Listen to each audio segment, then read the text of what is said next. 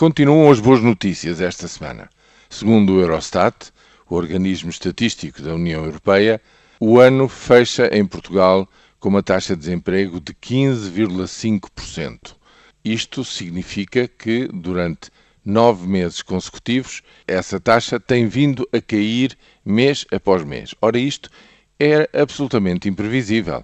Bem pelo contrário, as previsões davam para este ano um novo agravamento depois da explosão, digamos assim, no, no desemprego que se tinha dado a partir dos últimos meses de 2011 e ao longo do ano de 2012. Bom, 2013, pelos vistos, tem um perfil completamente diferente daquilo que se tinha pensado. Como explicar tudo isto? Bem, a primeira coisa que é preciso de facto constatar é que este fenómeno do desemprego em Portugal eh, não foi compreendido, não foi compreendido nas suas previsões então, foi subestimado na altura e está, eh, digamos, também a continuar a não ser compreendido. Eu, do meu ponto de vista, a única linha que valerá a pena seguir de explicação para, para tudo isto é de que uh, o desemprego em Portugal traduz dois fenómenos e não apenas um.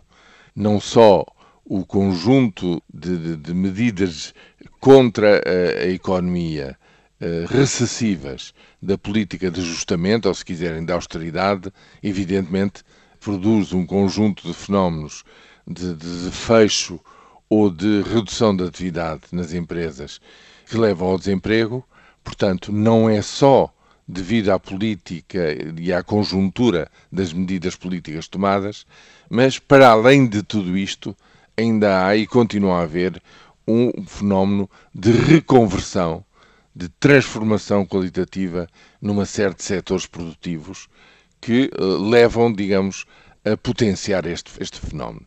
E se quiserem, o pêndulo que uh, nos anos anteriores foi muito para um lado, neste momento está a ir para o lado seguinte, está a atenuar-se, digamos, essa, esse segundo, segundo elemento da crise do desemprego em Portugal e daí que uh, haja este resultado verdadeiramente surpreendente de descida nove meses seguidos do desemprego, numa altura do ano em que, naturalmente, num ano, digamos, eh, normal, o, o desemprego estaria sazonalmente a, a, crescer.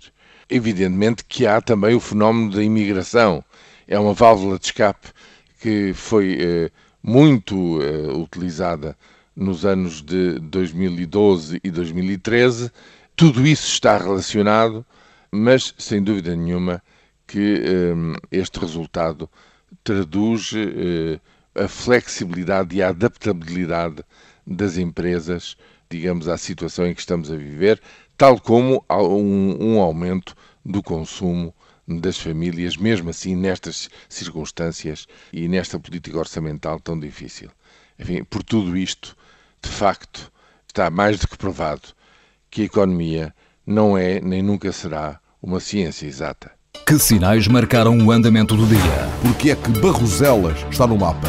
É o metal, senhores. É o metal. Que decidiram os ministros que não mandam? O país é que tem constitucional? Sim, o governo, toda a gente tem constitucional. Vem aí um aumento de impostos? Com certeza, acho que vem. É a única coisa que é constitucional. É, sim, certo. Mas, Aumentar impostos é inequivocamente constitucional. Mas também é a única coisa que o governo sabe fazer. Hum? Que novas experiências saíram do tubo de ensaio? Desta vez foram 13-0.